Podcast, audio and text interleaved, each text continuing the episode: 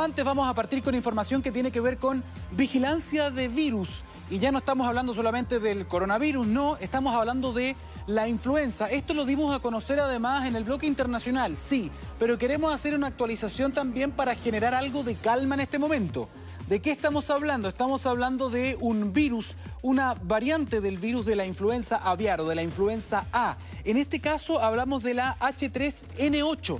Este es un virus que es por, primera vez en la historia hay un caso documentado de traspaso de ave a humano, en este caso un niño, donde en China, un niño que tenía fiebre, que tenía un cuadro y que se hizo el estudio del caso y se, y se confirmó que se había traspasado directamente de las aves de corral a este niño. Él vivía y tenía acceso a este tipo de animales y se comprobó entonces que es el primer caso de spillover o de derrame o de traspaso desde el ave hacia el niño. Este es un tipo de influenza que estaba en aves, en perros y en caballos, incluso en focas pero nunca se había detectado un caso en personas. Ahora, ¿es para preocuparse realmente? La verdad es que según los médicos, según los especialistas, todavía no. Es un primer caso, hay que estar muy atentos, hay que vigilar porque estos son virus que además van mutando, se van modificando rápidamente. Entonces el hecho de que haya pasado a un ser humano, hay que poner atención. Hay que poner justamente atención. Le preguntamos en todo caso a una especialista, a una bióloga molecular, qué pasa con, con este virus y por qué hay que poner atención. Este tipo de virus muta fácilmente, por lo tanto podrían generarse nuevas variantes que tengan una diseminación y propagación más rápida o que permitan la transmisión humano a humano.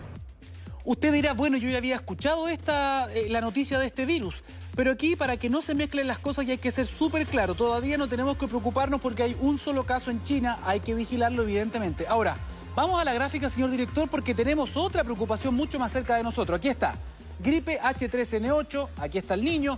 Sin embargo, y esto fue solo ayer, en Perú hay una alerta epidemiológica. ¿Por qué?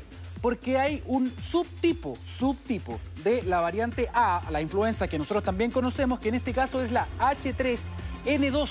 En Perú hay un pequeño brote con 22 casos y un adulto que ya ha fallecido. Esto está mucho más cerca de nosotros. También hay casos en Ecuador. Atención con lo que pasa en nuestro país porque la temporada de enfermedades respiratorias ya comenzó. Tenemos mucha influenza. Hay que ver si se está haciendo efectivamente la vigilancia de qué tipo de influenza hay. La buena noticia es que las vacunas sirven. Por eso que es muy importante que usted reciba su vacuna contra la influenza. Y uno dice, no, si yo me vacuné hace un par de años con la influenza. Por eso que va cambiando, porque este virus muta, muta muy rápido. Por eso que es importante que vayamos recibiendo nuevas inoculaciones. ¿Qué pasa con Perú, que está mucho más cerca de nosotros? ¿Hay algún riesgo también en esta parte del mundo? Se lo preguntamos también a la misma especialista. Miren lo que dijo como toda influenza, puede complicarse y derivar a em, cuadros más peligrosos, como ejemplo una neumonía o inclusive la muerte.